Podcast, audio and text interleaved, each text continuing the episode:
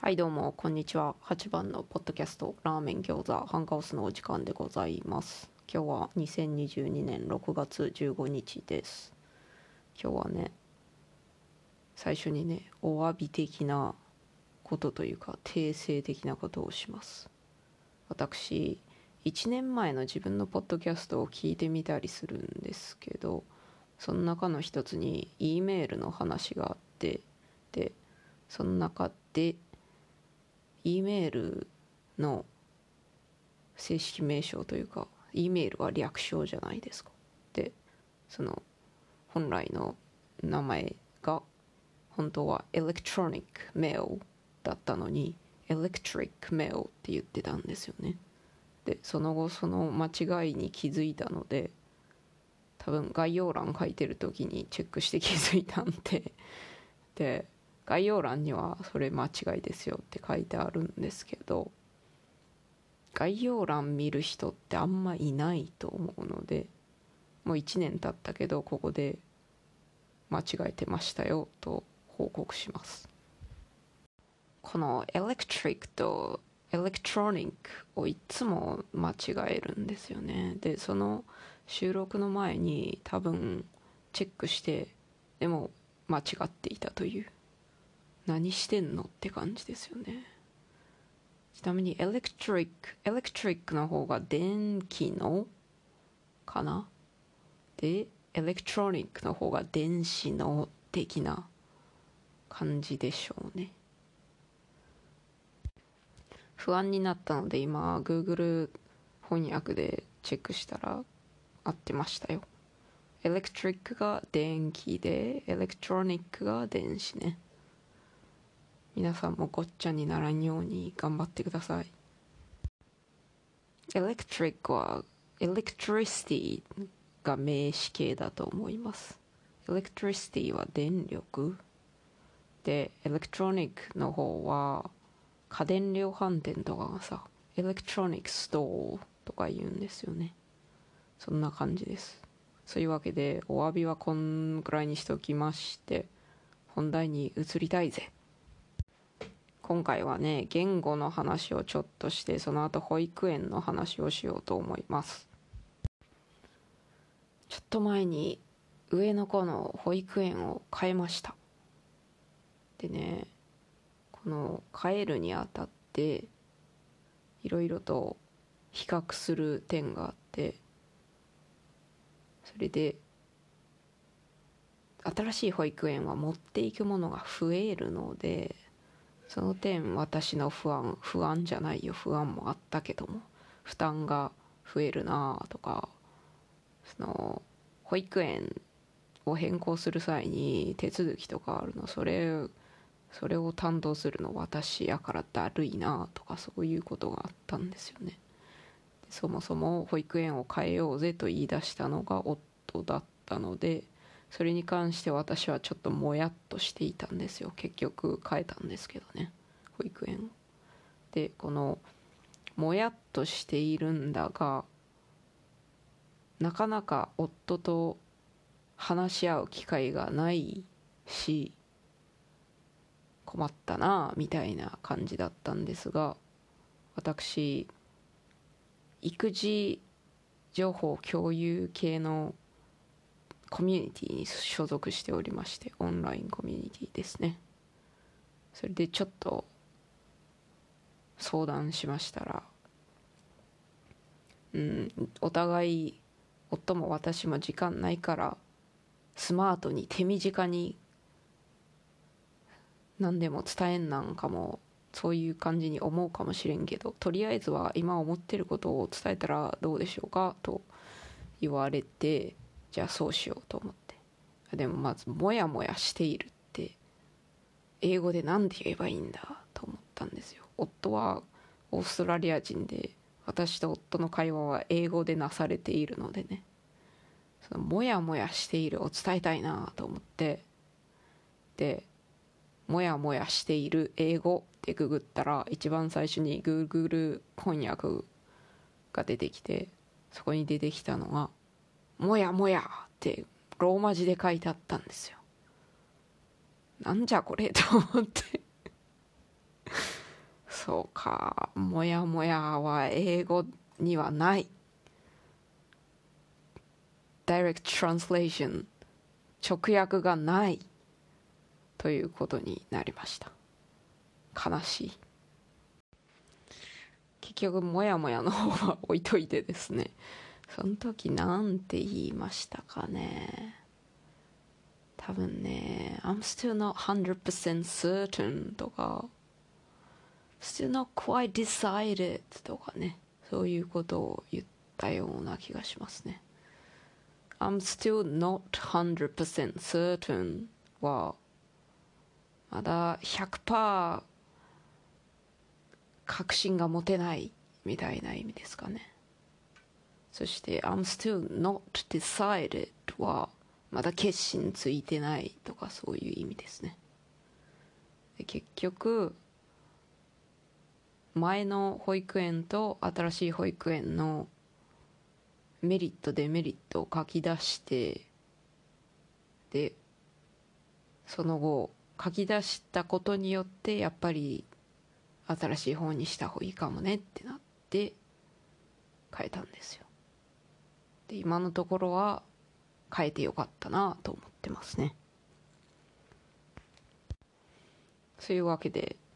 そして今回変えたのと上の子はね前にも保育園を変えたので計3回3回というか3軒の保育園を経験したのであんまりそんなひょいひょい保育園帰る人もそんなにおらんやろうと思いましてそしてそれによって保育園の保育園に求めるべき項目が見えてきましたのでそれについて語ろうと思いました。それそうすることによってこれから保育園選ぶ人たちの役に立つかもしれないし立たないかもしれない。立たなかったらすいません。はい保育園に求めること一つ目。家に近い方がいいです。仕事場の近くとかよりも家に近いのをおすすめします。これはね最初上の子を保育園に行かせ始めた時夫の仕事場の真ん前に保育園があってそこに入れたらいいじゃんって入れたんですよね。その当時私は車の運転をほとんどしてなくて多分その時点でもう5年ぐらい5年は言ってない 3, 3年ぐらいは運転してなかった気するんですよね。少なくとも。というわけでどうせ保育園の送り迎えは夫だしめっちゃ仕事場に近いから遅れるそのお迎えが遅れたりすることもないだろうしという感じで割と軽い気持ちでその保育園にしたんですけどその後仕事場に近い保育園めんどいなってなったんですよね。なんでかと言いますと有給休暇とか取った時に仕事場の近くまで行かんなんのですよね送り迎えのために。それがめんどい。で子供ってさ車の車に乗って長時間じっとしとるの難しいじゃないですか。その仕事場は車で30分ぐらい？2 3 0分ぐらい？でも家の近くの保育園だったらすぐに行けるからね。車に乗っている時間移動時間が少なく済むだから子供が機嫌悪くなる確率が減る。そして仕事場の近くですといざその仕事を転職したりしたらさ保育園また変えないといけないんでね。そういうわけで家の近くが良いです。それからコロナ禍で仕事場に行かなくてリモートで働く人もたくさん増えたと思うんですけどそれもありますね。そういうわけで1つ目は家に近い方がいいですよということでした。もう一つ言い忘れたんですけどその当時は私は車運転したくなかったからよかっったんですけど今はもう車運転できるので送り迎えできるんですよね。だから夫婦のうちの片方の仕事場に近いところですともう片方の夫が夫の仕事場の近くやったとすると奥さんの仕事場が離れていたら送り迎えがより面倒くなるという。夫がいざという時に送り迎えできない時に奥さんにしてほしいけどだいぶ面倒くなる。しかし家の近くだと楽だということですね。家の近くの場合はどちらも送り迎えができやすい。はい。2個目はですね。スタッフの離職率をチェックした方がいいですよ。ということです。古い古い。前の保育園から新しい保育園に変えたメインの理由は園長先生がね変わってその後数ヶ月以内に4人ぐらい保育士さんが辞めてそのうちの2人が子供が懐いていた保育士さんでしてでその大量の 大量の結構な数の保育士さんが辞めた後どうもサービスの質が落ちたようでそれが嫌だなと思っておったんですよね。で新しい保育園の方はもう何十年もそこにある保育園ですのでもう10年20年働いている方もいらっしゃってそんなそんなに長く働いているということは皆さん割とハッピーなんだろうなというのが分かりました。この保育園とその前の保育園と他にも23軒近所に保育園があるんですけど大体の保育園がここ数年で新しく建ったやつなんですよね。新しいやつは離職率をチェックしにくい。だから新しい保育園は建物とか新しいしなんか良さげに見えるけどリスクが伴いますよ。と言いたいですね。そういうわけで2つ目は保育士さんの離職率を確認してみたらいいですよ。っていうことです。見学に行った時にねあここの保育士さんたち何年ぐらい働いてらっしゃるんですかねとか聞いてみたらいいかもしれないですね。3つ目はですねスタッフが楽しそうかどうかということですね。前の保育園を辞めたもう一つの理由がですねその離れていった保育士さんの一人が実は友人の友人でありその方によると職場環境が悪いとのことでした。具体的に言うと一日中その人一人でクラスを受け持たなくてはいけなかったという話が出てきたりクラスメートの一人の親がモンスターペアレントであるとかそういう話が出てきたり全体的にあんまり良い職場ではなさそうだなというのが感じられましてあんまりね働いてる人を大事にしない保育園は嫌だなと思った次第です。それで新しい保育園にそのお試しで1時間かける3回子供を預けることができるんですけどそのお試しさっき言ったけどお試し期間みたいな感じで最初の登園日の前にそういうのができるんですがそれをしに行って帰る時とかみんなその保育士さんみんなすごい笑顔で「バイバイ」って言ってくれるんですよ。すげえなと思って前の保育園ではそんなことなかったから。みんなそんな楽しそうじゃなかったんですよね。余裕なかったんですかね。そしてまた赤ちゃんも連れて行ったんですよね。赤ちゃんは私の抱っこひもで抱っこして行ったんですけどみんなすごい嬉しそうに赤ちゃんに赤ちゃんのこと見てきて挨拶してきてめっちゃみんな笑顔でね。まあ演技で楽しそうにすることもできるけどそんなわざわざ演技する人もおらんやろうと思いますから。本当にスタッフさんが楽しそうかどうかいうのはチェックした方がいいかと思います。4つ目はですね持っていくものが少ないといいということです。前の保育園の良かったところは持っていくものが着替えのみ。だったことですね。保育園カバンに着替えを何組か入れとけばいいということでした。新しい保育園はね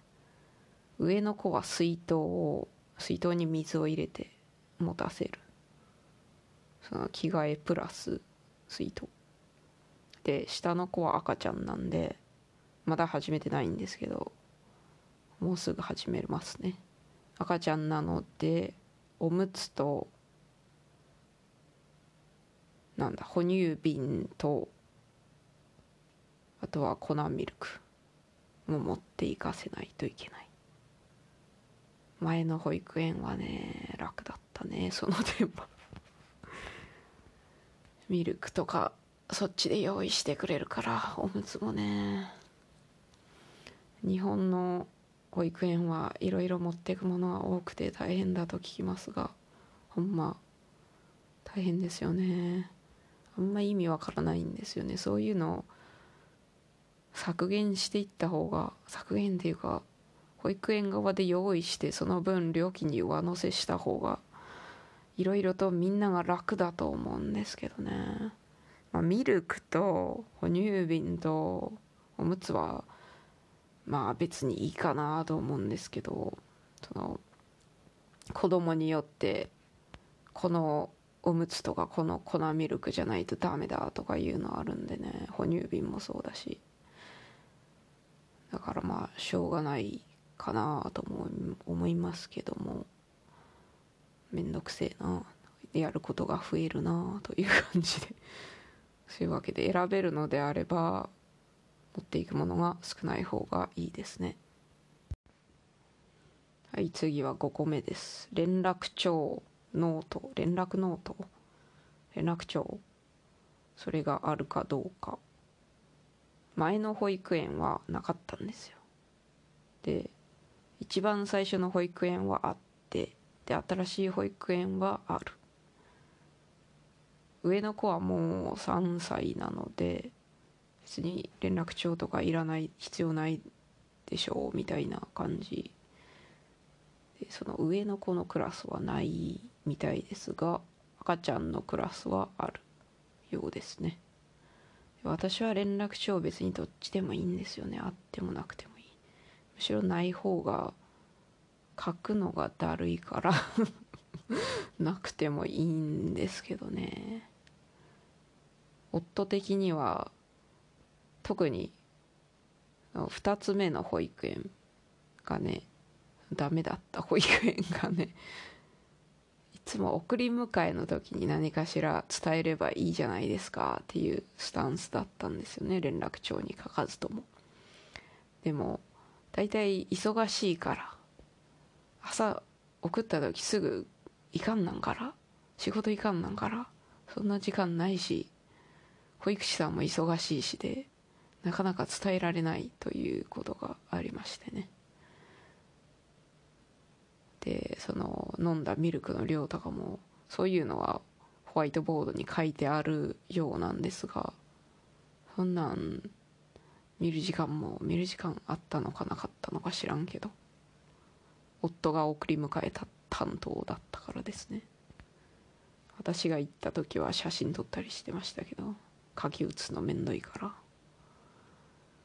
結局その後めんどくさくなってもう写真も撮らなくなりましたけどね。そういうわけで連絡帳についてはあってもなくてもメリットデメリットがあるのでこれは好き好きですね。夫は私の夫はあった方がいいと思い私はどっちでもいいかなという感じです。次は6個目ですかね。6個目はね。朝食夕食が出される方が良いということです。この前の保育園は朝食が出される。簡単なもんですけどね。パンとかね。でもないよりは絶対あった方がいい。なぜかというと朝準備だけして連れて行けばいいから。朝ごはんの心配をしなくていい。しかし新しい保育園は朝食出されないので朝のおやつは出るんですけど朝食は出ないので家で朝食を食べさせなくてはいけない。これに関してはうちの上の子はですね家でゆっくり自分の好きなものを食べたい派なのでどうせご飯を準備しなくてはいけないのでどっちでもいいかということになりました。特にそういう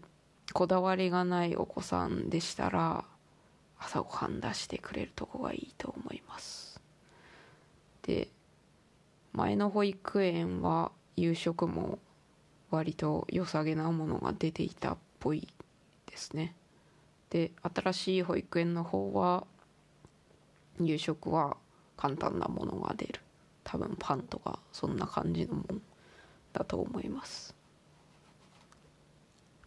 夕食言ってもね多分4時半とか5時頃に出る感じですね。はい次7個目。日本ではどうなんか知らないんですがオーストラリアではオーストラリアの保育園では大体ね祝日も費用が引き落とされる。引き落とされるという言葉で合っているのだろうか。とにかく祝日も費用がかかる。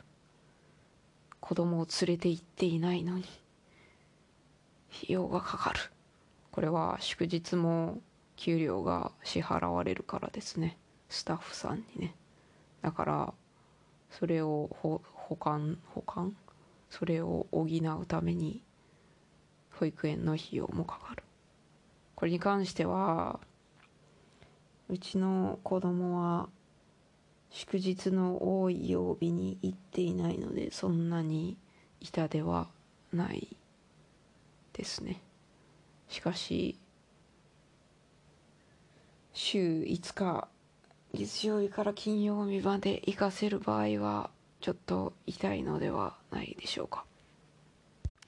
確か前の保育園は祝日は費用かからなかったような気するんですけどその辺はあんまり覚えていない。そして最後8個目かなこれは。保育園によってはその旅行行くとかになってこの日は休まないといけないなっていうことがある場合事前に事前に連絡しておいたらその日の費用が値引きされたりもう一切かからなかったりするところもある。多分前の保育園はそうだった。4週間前までに連絡したら費用がかからないやったか半額やったか忘れたけどそんな感じでした。しかし最近はもうコロナもあって旅行にもほとんど行かんからね。あんまりその恩恵は得られなかった。これはね事前に連絡しておけばいやこの日はその子が来ないと分かっているからその分をカジュアルカジュアルカジュアルブッキングカジュアルブッキングって何ですかねその日を他の人があこの日だけちょっと預けたいですっていう人がいたらそういう人たちに解放できるということですね。いうでもそんなにそんなに都合よく使いたい人出てこなさそうなのでやっぱり保育園的にはね欠席してでも料金かけた方が安心ですよね。そういうわけで新しい保育園では多分特に値引きとかはされない感じですね。そういうわけでいろいろと保育園について考えることがあったんですよね。でこの8個の中では割とむしろ前の保育園の方良かったんじゃないかっていうのが何個かあるんですけどもこの新しい保育園ですけどねめっちゃいいなというのが前にも言いましたけどもスタッフさんがとにかくみんな楽しそう。だからちゃんとスタッフさんがのびのび働ける職場なんやろうなと分かる感じなところですね。あと前の保育園ではうちの子がトイレトレーニング中なのですがちょいちょいおもらししてきたんですね。でおもらしした時に着ていたズボンやらパンツやらがビニール袋に入れてそれをカバンにくくりつけて帰ってくるんですけど今のところおもらしがね新しい保育園では一切ないんですね。これは一応事前にトイレトレーニング中なのでその自分からトイレに行きたがらないかもしれないんですがその辺ちょっとトイレ行こうねとか言うてくれたら助かりますって言うといたら本当にちゃんとしてくれて。多分前の保育園では人手があんまり足りてなかったんちゃうかなと思って。でなかなかそこまで手が回らなかったのではないかと思うんですが新しい保育園では余裕がある。それで思い出しましたがもう一つ。前の保育園は敷地が広かったし部屋も広かったんですけどそれのせいで子供全員に目が行き届かない行き届かないのではないかと思っております。新しい保育園は少しその前の保育園に比べたら部屋とか小さいけれどそのおかげで管理しやすいのではないかなとかも思います。ついでにもう一つ思い出したけど4個目で持っていくものが少ないといいみたいなこと言いましたけど1つ目の保育園ではねなぜか1日1個果物持ってきてくださいっていうのがあったんですよ。で朝のおやつはそのみんなが持ち寄った果物を振る舞うということになってたんですけどこれに関しては私も夫もめんどくせえなとか意味わかんねえなと思っていました。だって果物持ち寄らせたら偏りが出るじゃないかとかね。で結局持たせたのに使ってない時とかあって持たせる意味あるんかいとか思ってたんですよね。それ以外は割と割と良かったんですけどねこの一つ目の保育園はそういうわけで無駄にいろいろ持っていくの嫌だなということでした。そういうわけで今回はまず1年前の E メールの話で E メールのことを electric mail って言ってたけど正しくは electronic mail ですっていうこととかもやもやっていうのを英語で何て言うか調べたらもやもやってローマ字で出てきて面食らったという話とか あとは保育園を選ぶ際にこの辺を気をつけてほしいということが1つ目家に近い方がいい。2つ目スタッフの離職率をチェックしましょう。3つ目スタッフが楽しそうかどうか。4つ目持っていくものが少ない方がいいですよ。5つ目連絡帳はあるかどうか。6個目朝食と夕食が出される方がいいですよ。7個目祝日の料金はどうだろうか。8個目事前に欠席を連絡した時の料金はどうだろうか。そういう感じでございました。それでは最後まで聞いてくださりありがとうございました。さようなら。